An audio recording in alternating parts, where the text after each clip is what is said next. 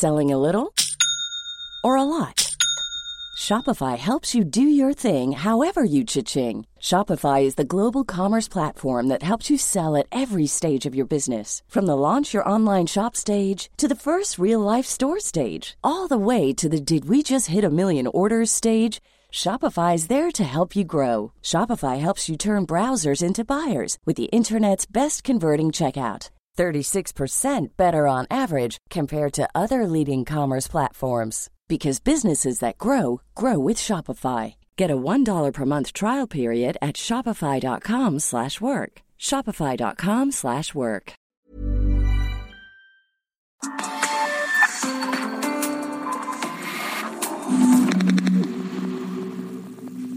Hasta ayer Cancillería no estaba enterado de este comunicado. ¿Usted redactó este eh, texto? En el viaje, este con Jesús y este, otros compañeros. Entonces, estos señores legisladores europeos, muy conservadores, con mentalidad colonialista, aprueban una resolución. El presidente Andrés Manuel López Obrador reconoció que él y su coordinador de comunicación social, Jesús Ramírez Cuevas, redactaron la carta en respuesta al Parlamento Europeo, luego de que este último pidiera a las autoridades mexicanas garantizar la seguridad para periodistas y defensores de derechos humanos. Mire, esto es parte de lo que dice la carta textual, se lo voy a comentar. Es lamentable que se sumen como borregos a la estrategia reaccionaria y golpista del grupo corrupto que se opone a la cuarta transformación impulsada por millones de mexicanos para enfrentar la monstruosa desigualdad y la violencia heredada por la política económica neoliberal que durante 36 años se impuso en nuestro país. Si estuviésemos, continúa la carta, en la situación que ustedes describen en su panfleto, nuestro presidente no sería respaldado por el 66% de los ciudadanos, como lo publicó una encuesta de Morning Consult que lo coloca en segundo lugar entre los principales mandatarios del mundo.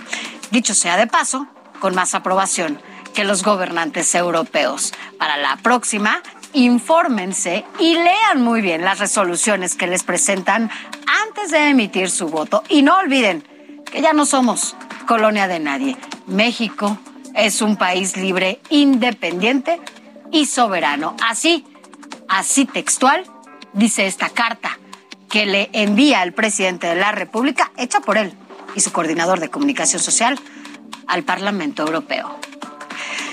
Bienvenidos, bienvenidos a República H y a nombre del titular de este espacio, Alejandro Cacho, le doy la bienvenida. Yo soy Sofía García. Hoy es viernes, ya es viernes 11 de marzo del 2022. Saludamos sobre todo también a quienes nos escuchan a través del Heraldo Radio, porque bueno, pues hoy como verán estamos aquí transmitiendo, es viernes de cabina de radio y también a quienes nos ven y nos sintonizan por el Heraldo Televisión. Les recuerdo que nos pueden escribir al WhatsApp al 5624 10 47 10. Arrancamos, esto es República H.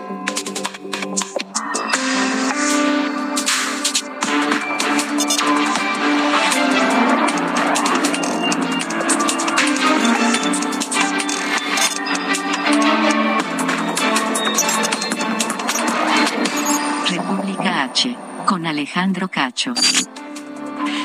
Gracias por estar con nosotros este viernes. Y mire, vámonos al detalle de todo lo que ha pasado entre el Parlamento Europeo y el presidente Andrés Manuel López Obrador, porque nuestro presidente calificó como calumniosa la resolución del Parlamento Europeo en la que se pidió a las autoridades mexicanas solo garantizar la protección y seguridad para periodistas y defensores de derechos humanos. Vamos a escuchar al presidente. Entonces, estos señores legisladores europeos muy conservadores, con mentalidad colonialista, aprueban una resolución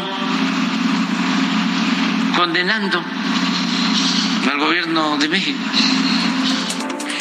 Y mire, adivine quién tiene la culpa de la violencia que se vive en este país. El pasado. El pasado y los neoliberales son los responsables de lo que se vive actualmente en México. Vamos a escuchar. Para que tengan una idea los legisladores de Europa, lamentablemente, por la violencia que heredamos del periodo neoliberal, de los gobiernos que se aliaban a la delincuencia organizada, por esa violencia heredada, por esos resabios que heredamos del periodo neoliberal, seguimos teniendo eh, homicidios.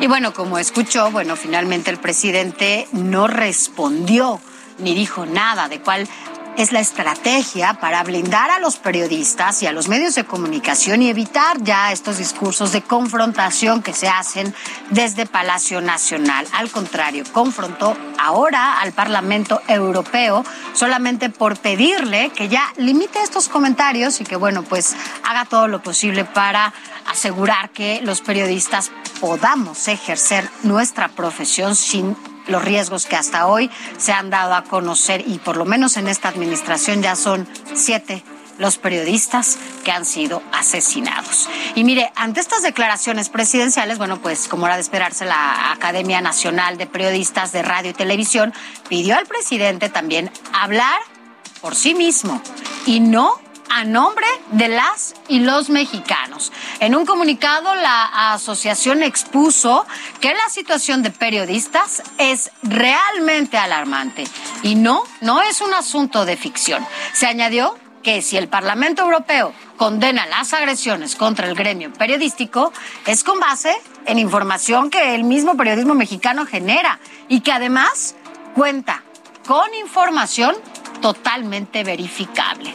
Así es. Y bueno, hay que recordar que esta no ha sido la única vez que el Parlamento Europeo ha emitido resoluciones contra violaciones a los derechos humanos en México. Mire, usted se acuerda, en el 2007 condenó, condenó absolutamente la impunidad en torno a los feminicidios de Ciudad Juárez.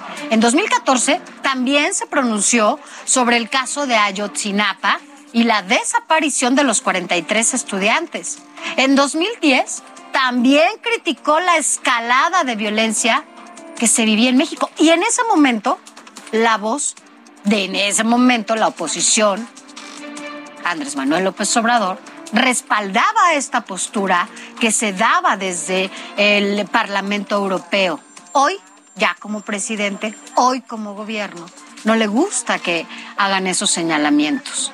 Y bueno, pues la respuesta fue a partir de este comunicado, que ya se lo leía, en donde parece que es más el coraje y la víscera lo que él está eh, depositando en esa redacción, más allá que, bueno, pues responder como tiene que ser. Además, tampoco respondió por la vía que lo tenía que hacer, que es la diplomática. El canciller ni siquiera sabía que se estaba dando esta redacción en un vuelo en donde estaba acompañado el presidente de su vocero, Jesús Ramírez. No lo sabía. Es más, algunos pensaban que era broma. El propio eh, Gerardo Fernández Noroña, moreno de hueso colorado, dijo que pues que había que desmentir eso, ¿no? Y arrobaba ahí al, canciller Marcelo Ebrard.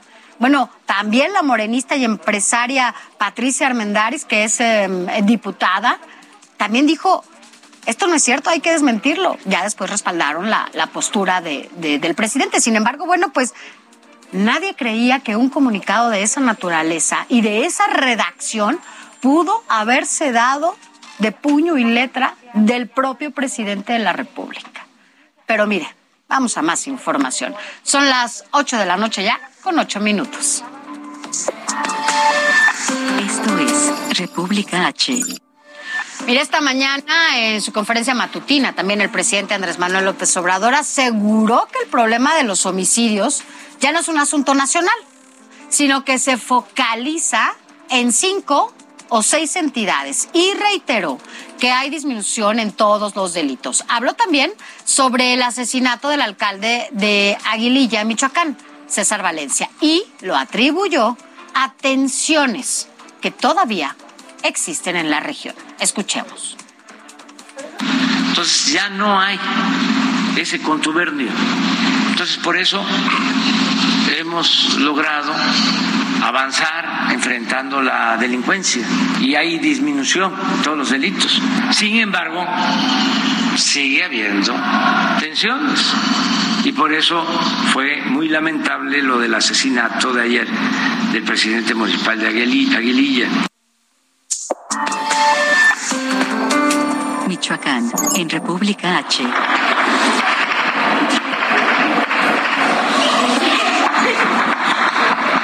Silencio.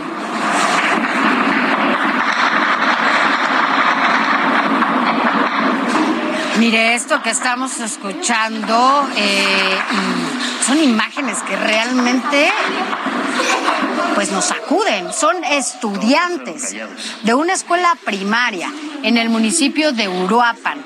¿Vivieron? Momentos de terror, así como usted lo está escuchando. Y tuvieron que tirarse al piso, son alumnos, alumnas, para resguardarse de las balas, mientras ocurría una balacera entre civiles armados. Estamos hablando de una escuela de primaria. Los niños, pecho tierra, bajo sus bancas, para protegerse de esta balacera que se estaba dando afuera de su salón de clases.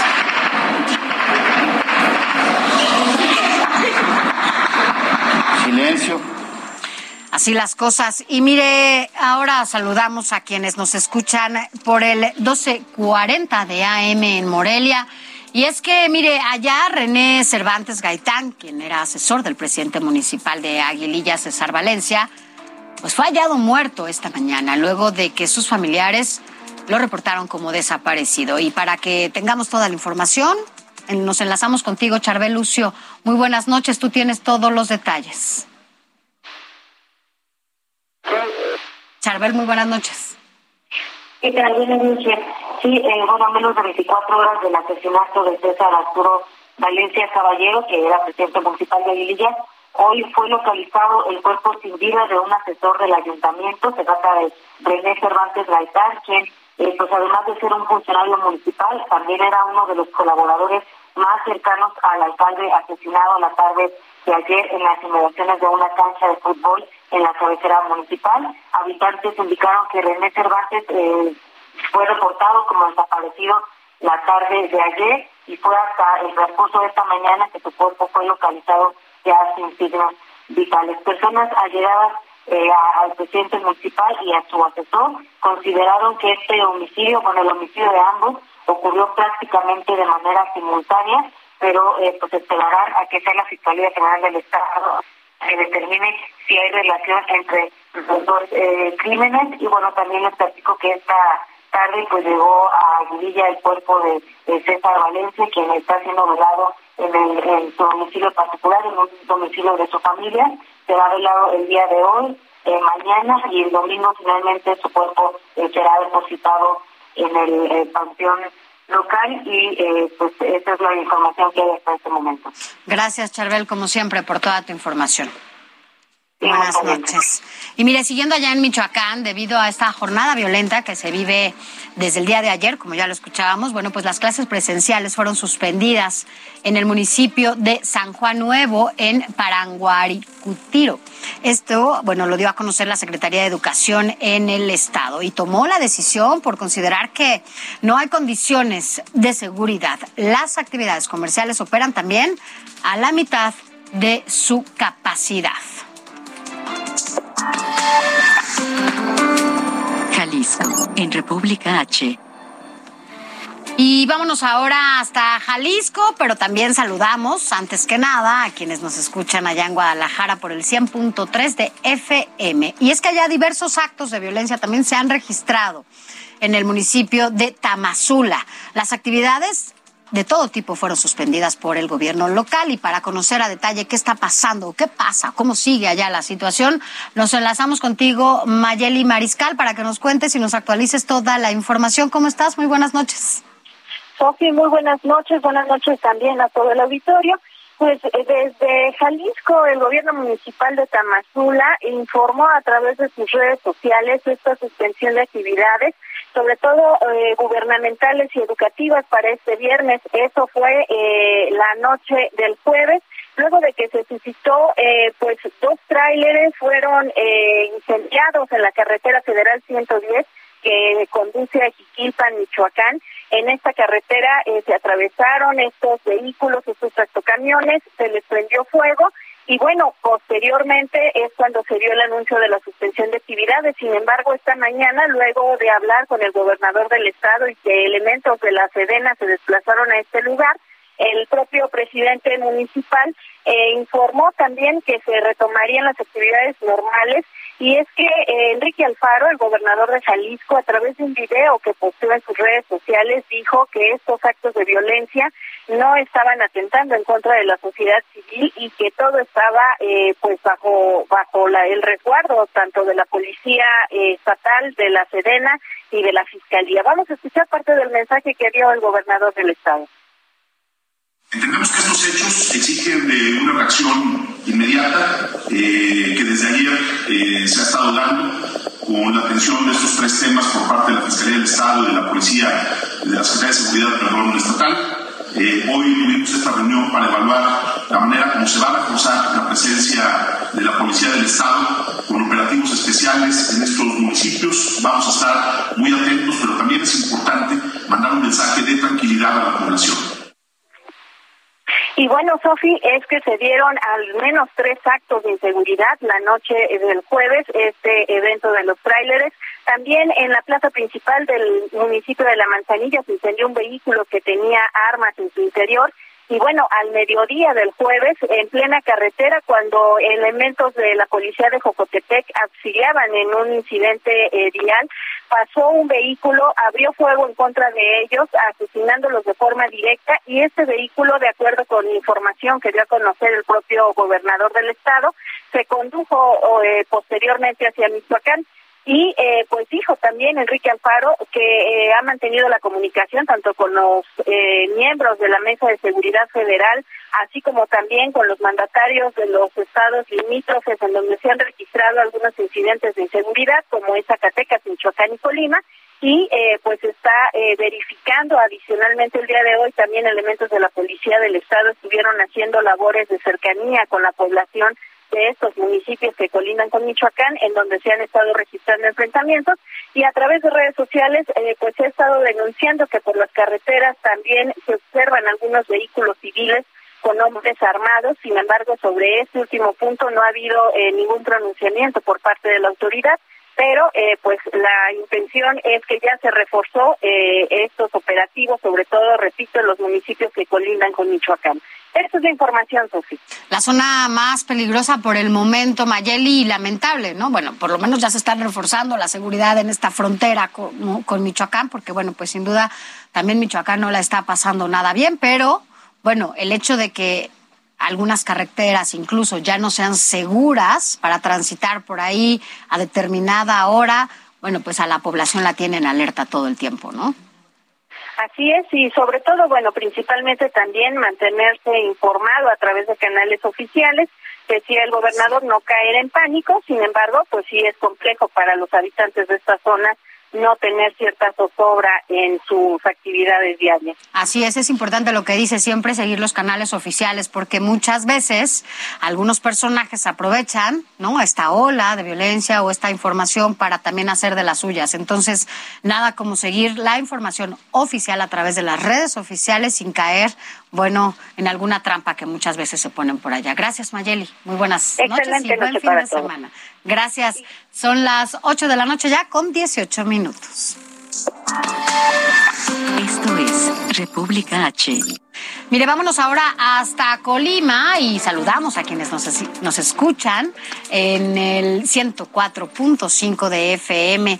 Y mire, van allá también las jornadas siguen todavía muy violentas. Y esto Bueno, pues ya repercutió también en los comercios, en los comercios locales. Y quien tiene toda la información eres tú, Marta de la Torre, porque incluso en algún momento platicando contigo y también hablando allá con algunos de los responsables de estas agrupaciones de comerciantes, pues nos decían que también la están padeciendo por esta ola de violencia que se ha dado allá en la capital de Colima, Marta. Pero bueno, tú tienes toda la información. ¿Cómo estás? Muy buenas noches.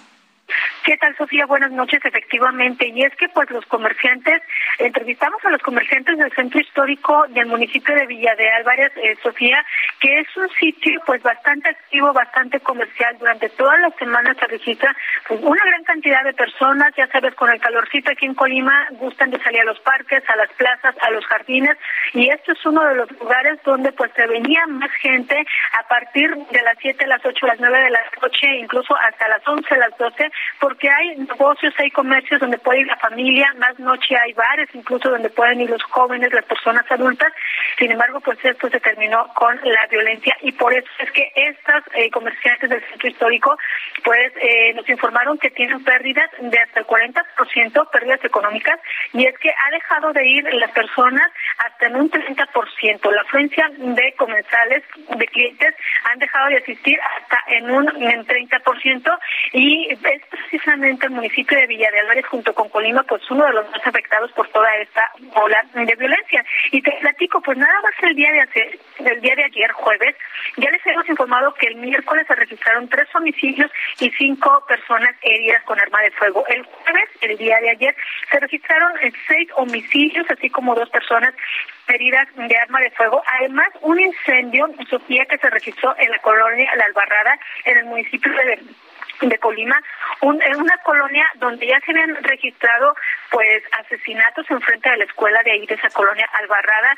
Posteriormente se registró pues eh, incendios también eh, provocados y actualmente el día de ayer a las ocho y media de la noche este incendio bueno pues fue atendido por los bomberos por las personas de protección civil y cuando sofocaron las llamas encontraron en este lugar castillos útiles de diferentes calibres así como chalecos tácticos y envoltorios con drogas. Solamente una persona estuvo en el lugar que eh, salió a resguardarse, sin embargo, pues esto se registró el día de ayer. Pero también, por ejemplo, Sofía, déjame te comento que, por ejemplo, los seis homicidios del día de ayer se registraron, pues tres de ellos en el municipio de Villa de Álvarez, en el municipio de Villarreal se registraron dos de ellos, eh, perdón, de los seis homicidios, dos se, dos se registraron en el municipio de Villa de Álvarez, eh, tres más en el municipio de Colima y uno en el eh, municipio también de, son cuatro en Villa de Álvarez y tres en el municipio de Colima.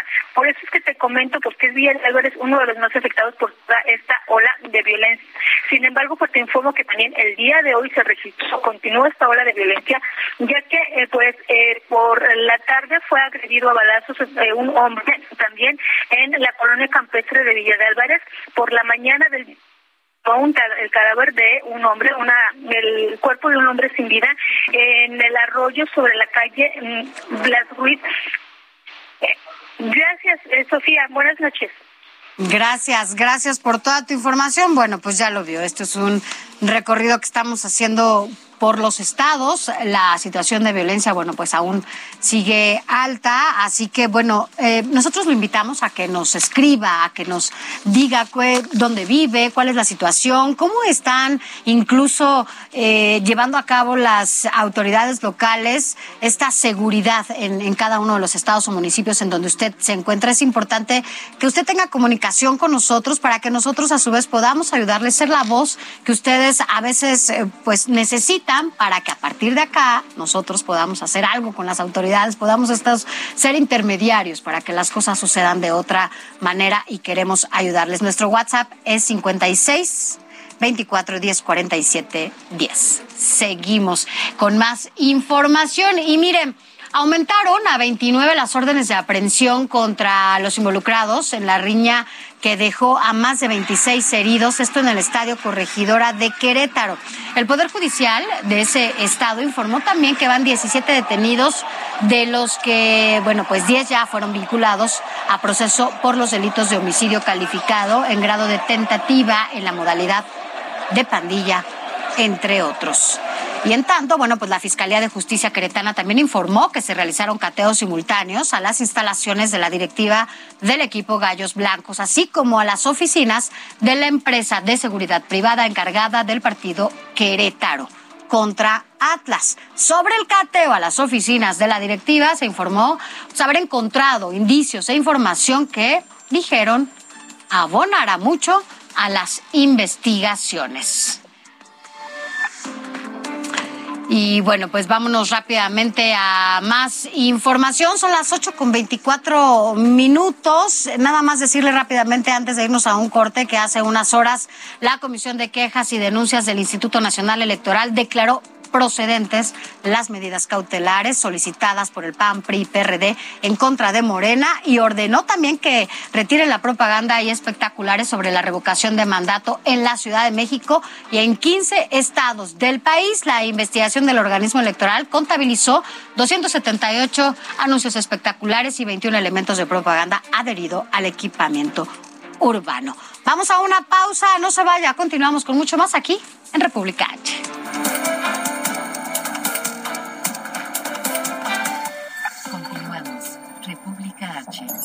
Alejandro Cacho. Hey, it's Ryan Reynolds, and I'm here with Keith, co star of my upcoming film, If, only in theaters, May 17th. Do you want to tell people the big news?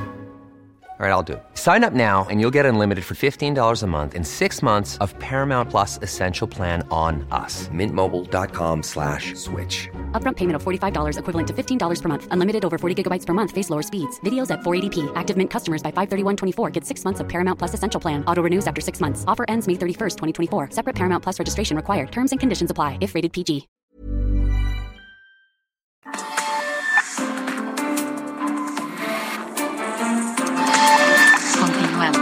República H. Con Alejandro Cacho. Gracias por continuar con nosotros aquí en República H, en donde bueno, estamos transmitiendo de manera simultánea a través del Heraldo Televisión y también a través de El Heraldo Radio. Hoy, viernes, a través de esta cabina de radio para que también ustedes la conozcan. Vámonos a más información y es que mire, luego de que el presidente ruso Vladimir Putin ordenó una operación militar especial en la frontera occidental, el presidente Joe Biden advirtió que si Rusia toca un centímetro el territorio de países de la OTAN o de la Unión Europea, sería así el inicio de la Tercera Guerra Mundial. Esto es parte de la guerra en el día 16.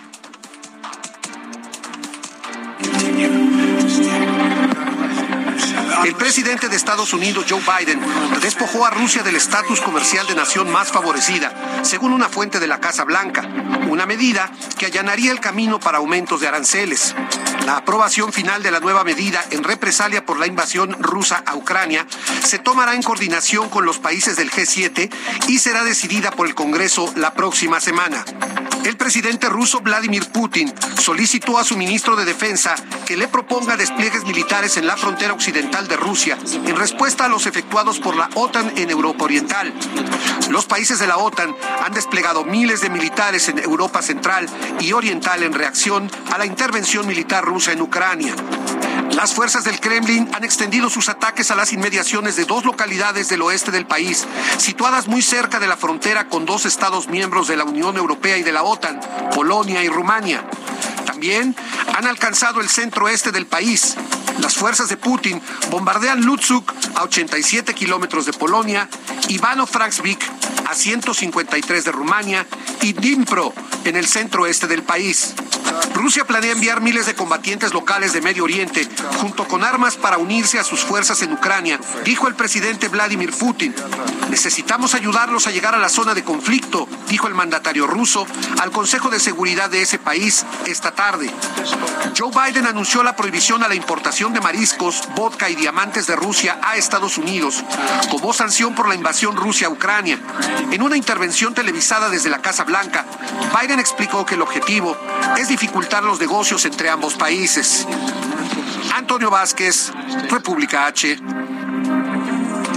Y esta mañana despegó el segundo vuelo de la Fuerza Aérea Mexicana rumbo a Rumania para rescatar mexicanos que escaparon este conflicto militar entre Rusia y Ucrania. Se espera que el vuelo del Boeing 737-800 con matrícula 3528 dure cerca de 21 horas, ya que, bueno, pues hará escala en Trenton, Gander, Canadá y así como en Shannon, Irlanda. Esto, bueno, para cargar, cargar combustible.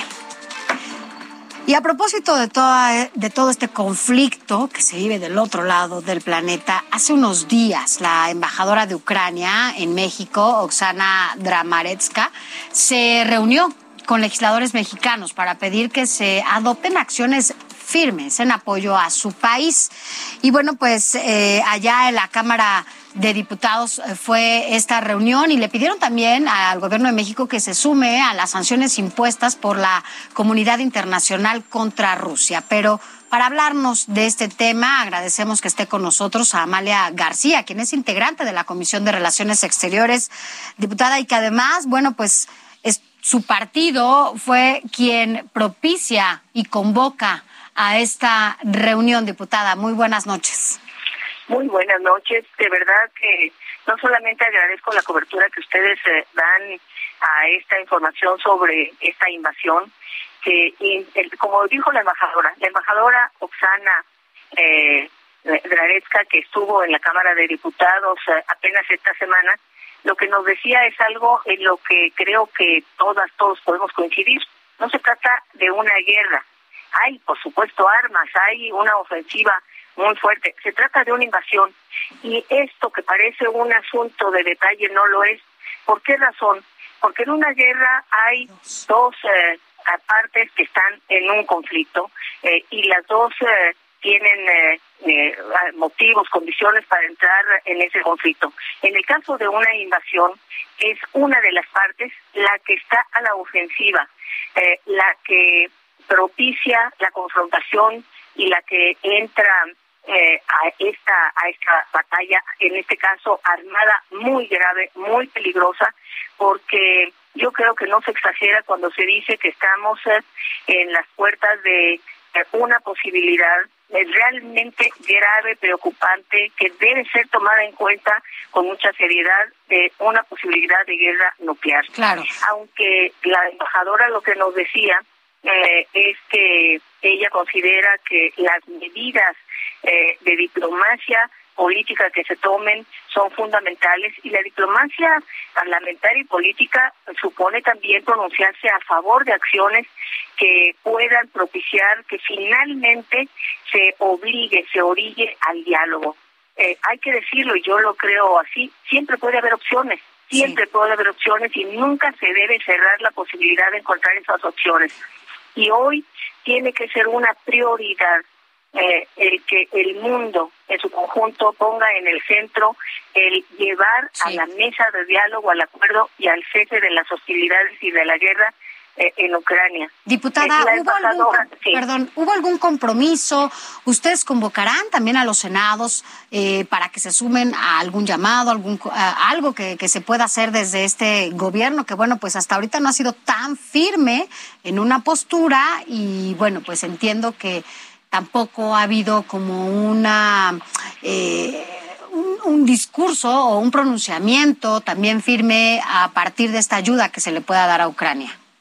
Yo creo que en un momento tan delicado como este valdría la pena poner el acento con mucho detalle también eh, y con matices en, distintas eh, cuestiones que se han dado en estos días. Por ejemplo, yo destacaría como algo muy positivo la condena que hizo el eh, doctor Juan Ramón de la Fuente en la Asamblea General de Naciones Unidas. Además, México ocupa un asiento temporal en el Consejo de Seguridad y él fue muy claro señalando que México se pronunciaba sin duda condenando las acciones militares eh, para solucionar diferencias y que ponía el acento en el uso de iniciativas para dialogar. También señaló que deberían respetarse los acuerdos signados entre Rusia, eh, y Estados Unidos los acuerdos de Minsk. Yo rescataría esto como algo positivo. También rescataría como algo positivo el que se esté trayendo a los eh, mexicanos que están allá, pero ¿qué falta? ¿Qué falta? Y es a lo que usted eh, eh, está aludiendo y me parece que es importante decirlo porque en la Cámara de Diputados, representantes de los distintos grupos parlamentarios que estamos ahí, no un solo partido, también lo quiero subrayar porque cuando partidizamos esto, en el ambiente tan confrontado que existe en nuestro país, tan tenso, esto se puede echar a perder. De lo que se trata es de que el mayor número de expresiones políticas y sociales, indistintamente de ideología, nos pronunciemos a favor de la paz y del diálogo. Pero lo que se dijo en esa reunión es que México debe, el gobierno mexicano, también la sociedad, pero yo pongo el acento en el gobierno, debe poner en el centro la ayuda humanitaria y tiene que poner en el centro que para el diálogo deben también sumarse a aquellas acciones que sin la utilización de armas sí generen eh, una situación tal que obliga al diálogo. Por ejemplo, eh, lo que se ha optado por hacer en estos momentos por buena parte de los países es eh, el aplicar sanciones económicas. La presión económica se está intentando que sea de tal magnitud, de tal contundencia, sin que todavía entren la confrontación de otros países directamente con sus soldados, con sus ejércitos, con sus armamentos, que la presión económica sea de tal magnitud que obliguen a que se sientan a la mesa de dialogar y en la Cámara de Diputados, en esa visita de la embajadora, lo que en general generó consenso fue poner en el centro eh, la, el llamado y la participación activa en generar ayuda humanitaria. Eh, segundo, en que México exprese su intención, y yo aquí lo digo porque espero que el gobierno mexicano lo haga, honrando la tradición que ha tenido nuestro país, eh, señalando que quienes vengan a México aquí podrán tener el respaldo, el cobijo, eh, el recibimiento para poder eh, seguir su vida, tal como se hizo con los españoles, los franceses perseguidos por el fascismo que vinieron durante la Segunda Guerra Mundial y que honra a México. Eh, el embajador Gilberto o sea, es una gran figura y el general Lázaro Cárdenas. O sea, que están esperando que, perdón, que el gobierno justamente haga o genere esta posibilidad para que los ucranianos que tengan que salir de su país por las condiciones que se viven allá, bueno, tengan una nueva oportunidad de vida acá, otorgándole, bueno, pues todas estas pues desde permisos y demás para que puedan trabajar y vivir aquí sin preocuparse, ¿no? Mire, lo hicimos y seguramente personas de mi generación lo recordamos de manera muy clara con los chilenos que llegaron aquí. Sí, claro. Hubo una acogida, se les incorporó a las universidades, eh, a la vida económica, política, no solamente visas, documentos, papeles. ¿Por qué razón?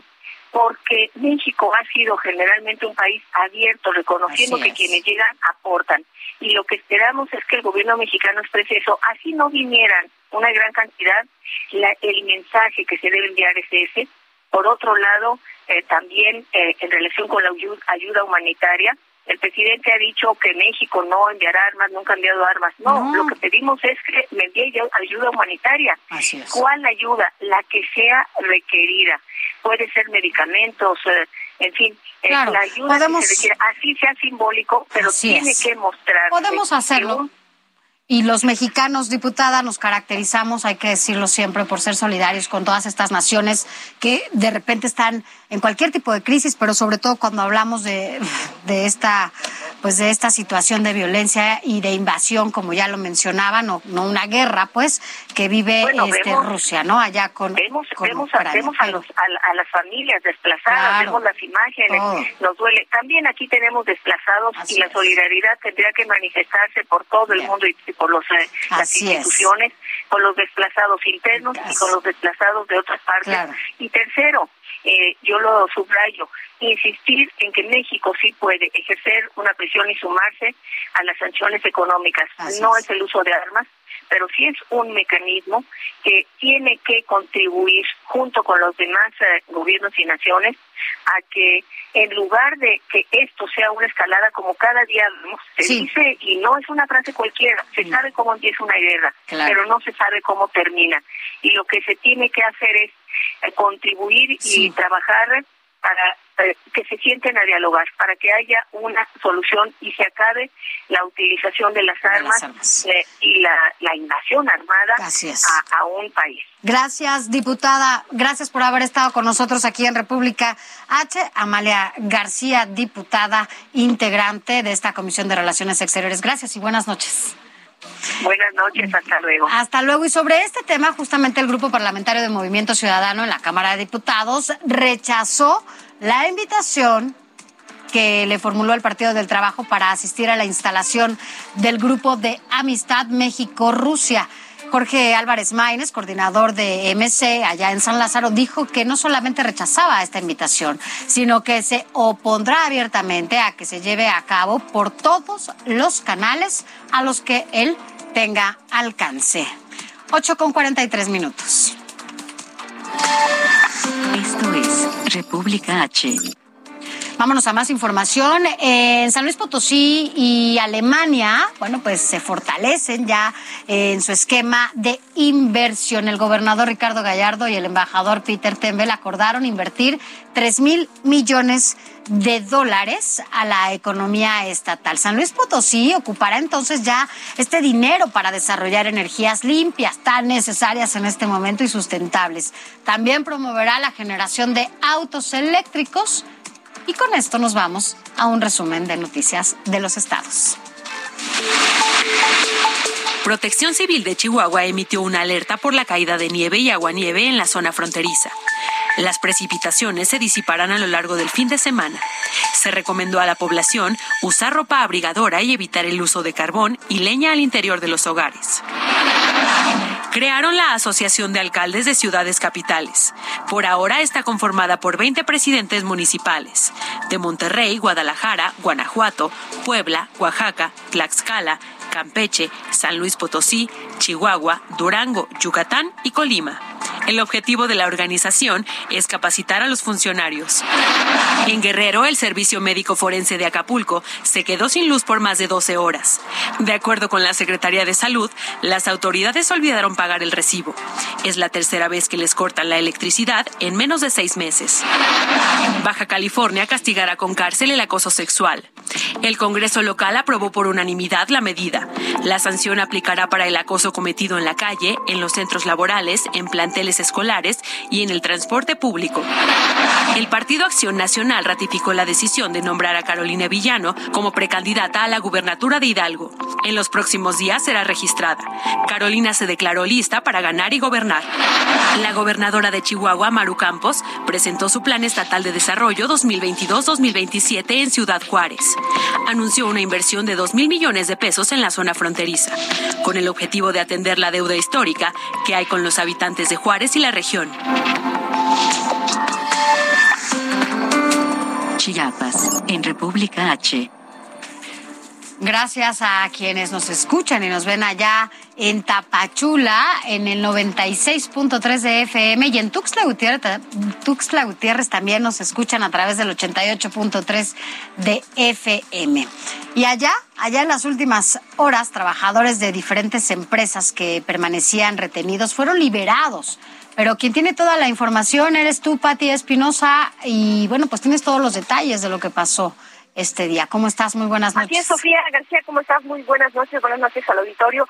Pues nueve empleados de varias empresas retenidos desde el 7 de febrero en el municipio de Altamirano, aquí en Chiapas, fueron liberados en las últimas horas. Quiero comentarte que los eh, manifestantes, bueno, pedían la destitución del Consejo Municipal que nombró el Congreso del Estado y todavía mantienen a 10 personas que laboran pues en varias empresas locales y nacionales que son eh, distribuidores de abarrotes y una decena de vehículos que tienen en su poder. Los liberados eh, fueron eh, trasladados aquí a Tuxtla Gutiérrez en las últimas horas, donde se reunieron con sus familiares en las respectivas empresas aglutinadas a diferentes cámaras de comercio. Comentarte también que además de los 10 empleados siguen retenidos otros 34 campesinos que son partidarios del Consejo Municipal que nombró, eh, pues nombrado a finales de octubre por el Congreso del Estado de Chiapas en sustitución del ayuntamiento que encabezó Gabriela Roque Pacamú, esposa de Roberto Pinte ex exalcalde del municipio de Altamirano. Decirte que ellos mantuvieron en el poder pues por al menos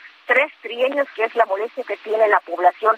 Esta liberación pues ocurrió luego de que pues las autoridades del Estado instalaron una mesa de negociación con autoridades de la Secretaría de Gobierno, familiares y por supuesto los empresarios luego de que los conductores fueron privados de su libertad, repito, desde el 7 de febrero de este año. Incluso familiares realizaron varias manifestaciones y la iniciativa privada pues lanzó eh, varios llamados a las autoridades de su preocupación por estas retenciones, pues ya que son sus trabajadores. Sofía, estaremos muy pendientes de este tema. Gracias, gracias por tu información, Pati Espinosa. Muy buenas noches. Son las 8 de la noche ya con 48 minutos. Veracruz, en República H. Mire, allá en Veracruz la Fiscalía va a interponer un recurso de revisión contra el amparo otorgado a José Manuel del Río Virgen. La fiscal Verónica Hernández explicó que respeta la decisión del juez, pero que no comparte su criterio. Además, recalcó que el juicio de amparo se resolvió muy rápido, en menos de dos meses, y que dejó de notificarse a todos los interesados, por lo que se incumplió una parte del proceso, así lo dijo ella.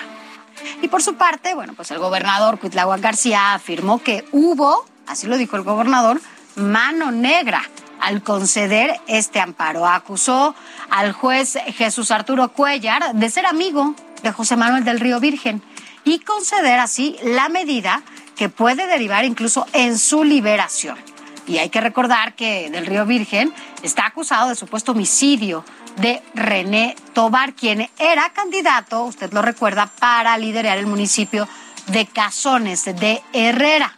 Así, así lo denunció el gobernador. Escuchemos. Es muy lamentable que la mano negra del influyentismo pervierta un proceso judicial que todo presunto responsable debe seguir en apego al derecho penal. Las perversidades jurídicas de un régimen caduco se aplicaron para el beneficio del político amigo acusado de ser cómplice de homicidio, pero que tiene el amparo del poder corruptor de la justicia Resulta deplorable la actitud del juez federal Jesús Arturo Cuellar Díaz. Esto es República H. Vámonos a otros temas. Mire, en la Secretaría de Hacienda ya se anunció que a partir de mañana y hasta el 18 de marzo, es decir, una semana, dará un estímulo del 100% a las gasolinas y también al diésel. Este estímulo fiscal fue dado a conocer después de que el presidente Andrés Manuel López Obrador prometiera que los combustibles no aumentarán. Y esto, bueno, pues ha hecho que se dé a conocer este anuncio y que no subirán en el marco de la inestabilidad ocasionada por la guerra que hay entre Rusia y Ucrania. Y en tanto aquí la jefa de gobierno de la Ciudad de México, Claudia Sheinbaum, informó que se encuentra en contacto permanente con el titular de la Profeco, Ricardo Sheffield, para dar seguimiento al incremento del precio de las gasolinas en algunas estaciones en la capital del país. Vamos a escuchar a la jefa de gobierno. Con la gente que no se pasen a los gasolineros, que piensen en la ciudadanía, que piensen en esta pues en la situación económica que estamos viviendo, que no se vale em, el beneficio individual por encima del colectivo. Ya en el precio de la gasolina está considerada una ganancia. Bueno, ya lo sabe, entonces es importante que si usted nota algún incremento fuerte en la gasolina, lo de a conocer, la Profeco va a estar vigilando por lo menos esta próxima semana, habrá 100% de subsidio. Son las 8 de la noche ya con 52 minutos. Seguimos.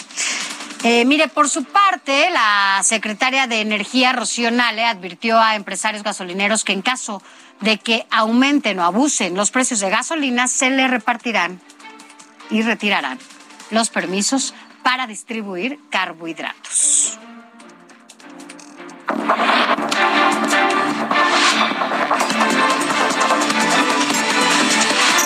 Entre curules, con Sofía García. rápidamente le voy a contar qué va a pasar entre curules la próxima semana. El presidente de la Liga MX, Miquel Arriola, aceptó ya la invitación de la Junta de Coordinación Política en la Cámara de Diputados para reunirse con los coordinadores parlamentarios de todas las fuerzas políticas y esto para que les dé a conocer cuáles son los detalles, todo lo que sucedió allá en el Estadio Corregidora de Querétaro. El encuentro entre Miquel Arreola va a ser el próximo jueves 17 de marzo a las 9 de la mañana y el formato será un desayuno en la Jucopo. También asistirá John de Luisa, quien es el presidente de la Federación Mexicana de Fútbol. Así que bueno, Humberto Moreira también habló sobre la importancia de esta reunión con los representantes de fútbol profesional, en especial con la Federación Mexicana de Fútbol, la Liga MX, así como algunos propietarios de los clubes de primera división. Esto para hablar sobre todo de las acciones urgentes y emergentes que se deben implementar para erradicar la violencia en los estadios. Así que aquí le daremos a conocer toda la información, cómo se llevará a cabo esta reunión y cuáles los compromisos que se generen ahí al interior de la Jucopo en este desayuno. Pero también por otro lado se prevé que la próxima semana eh, pues ya el Senado apruebe las modificaciones que se hicieron fast track en la Cámara de Diputados, ya lo sabe todo este grupo de diputados oficialistas en donde, bueno, para redefinir el concepto de propaganda gubernamental en el marco de la veda contemplada en la ley electoral, eh, aprobaron allá en la Cámara de Diputados y con esto, bueno, van a permitir a que funcionarios, incluso el presidente de la República, pueda emitir comentarios sobre la revocación de mandato, que no estaba permitido. Así que todo apunta a que en el Senado se va a aprobar ya la próxima semana. Lo que sí es que hay que decirlo, tampoco han dejado de hablar de la revocación de mandato, lo han hecho sobre todo en estos días, independientemente de que no está autorizado y no está eh, permitido de acuerdo a la ley. Ahora, bueno, pues hay que decirlo, ninguna ley es retroactiva, es decir, que independientemente de que se aprueben las cámaras, bueno, en el Congreso, pues no entraría en vigor en esta en esta elección, entraría en vigor hasta la próxima elección. Pero bueno, usted lo sabe, cómo son ahora los partidos políticos y cómo hacen estas leyes a modo. Finalmente ya nos vamos, pero mire, nada más le voy a decir es viernes y si usted, y que es como yo, es tragón o tragona, quiero decirle que va a haber un evento maravilloso allá en Polanco en donde se reúnen más de 75 restaurantes y usted podrá probar, comer, beber de absolutamente todo. Si no tiene nada que hacer por aquí, véngase. Digo, allá en donde ande de, en sus estados, eh, véngase para acá, hay mucho que comer y mucho que beber. A nombre del titular de este espacio, Alejandro Cacho, se despide usted. Esto fue República H con Alejandro Cacho.